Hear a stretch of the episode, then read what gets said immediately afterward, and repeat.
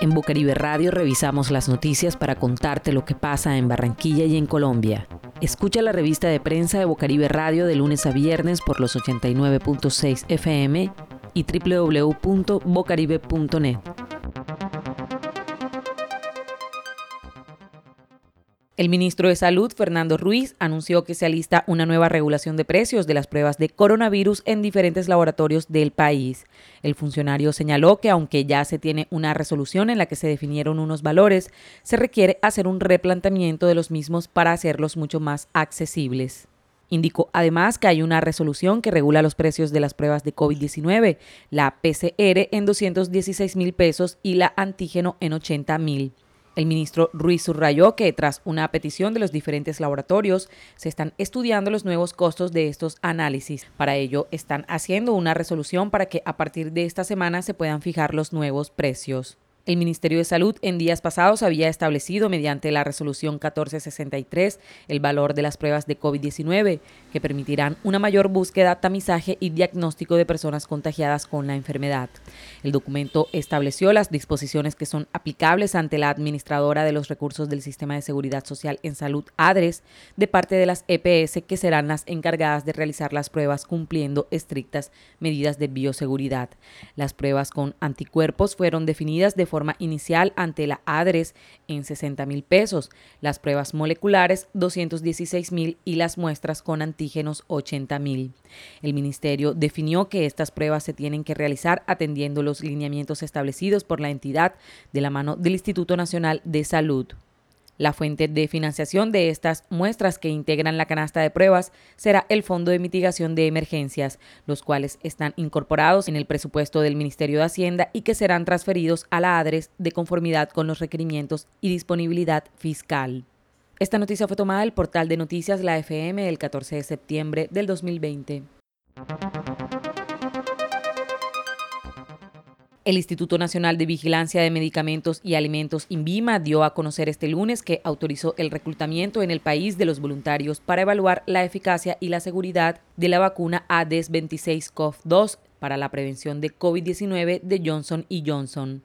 Este proceso comenzará mundialmente el 21 de septiembre y en Colombia se da luego de que el jueves pasado el INVIMA recibiera oficialmente los resultados del estudio de la fase 1 y 2 de este proyecto, confirmando así la seguridad requerida para dar inicio a la fase 3 en el país. Este ensayo de fase 3 también se realizará en paralelo en Estados Unidos, Chile, Colombia, México, Perú y Sudáfrica, con una población total de 60.000 participantes, distribuidos proporcionalmente entre estos países. En Barranquilla se hará en el Centro de Investigación Médico Asistencial CIMEDICAL y en la Fundación Hospital Universidad del Norte. El INVIMA, en todo caso, indicó que podrá interrumpir en cualquier momento la realización de una investigación clínica o exigir la introducción de modificaciones en su proyecto, conforme a lo establecido en el artículo 6 de la Resolución 2378 del 2008, en aras del cumplimiento de las buenas prácticas clínicas y la protección de los seres humanos sujetos de ensayo.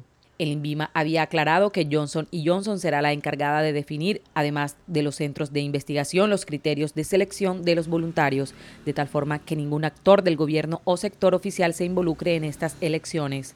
En lo aprobado por el INVIMA se contemplan dos etapas, la primera con dos componentes, participantes adultos entre 18 y 60 años sin comorbilidades asociadas con un aumento en el riesgo de progresión a COVID-19 intenso y otro grupo con comorbilidades que puedan generar graves de la enfermedad.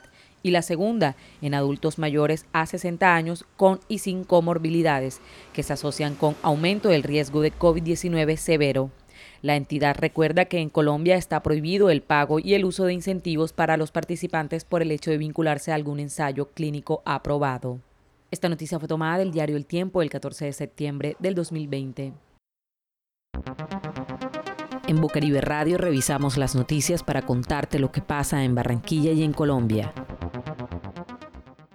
Mediante un proyecto de investigación liderado por el Instituto Nacional de Salud, el país busca, entre otros objetivos, medir de forma retrospectiva cuál fue la tasa de afectación promedio que alcanzó el virus en el país y con ella calcular el número de personas que llegaron a estar infectadas a través de la recolección de muestras de sangre e hisopado nasofaringeo a una muestra de población de varias ciudades en el país. Estos análisis buscan medir si las personas tuvieron una respuesta inmunitaria mediante la generación de anticuerpos, registrando si fueron o sintomáticas leves, moderadas o severas. Además de Leticia, harán parte de este estudio Barranquilla, Medellín, Bogotá, Cúcuta, Cali, Bucaramanga y Villavicencio, en el que se trabajará conjuntamente con nueve instituciones de trayectoria académica nacional e internacional, incluido el DANE.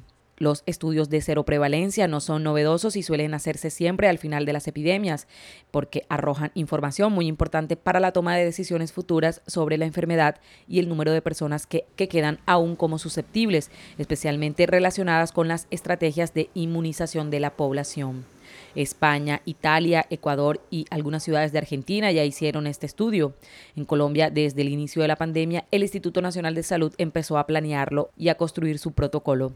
Marcela Mercado, directora de investigación en salud pública del Instituto Nacional de Salud, indicó que los datos obtenidos en este estudio serán de conocimiento público y ayudarán a calibrar los modelos que se utilizaron en la toma de decisiones para conocer la probabilidad de nuevos brotes y ajustar futuras estrategias de vacunación.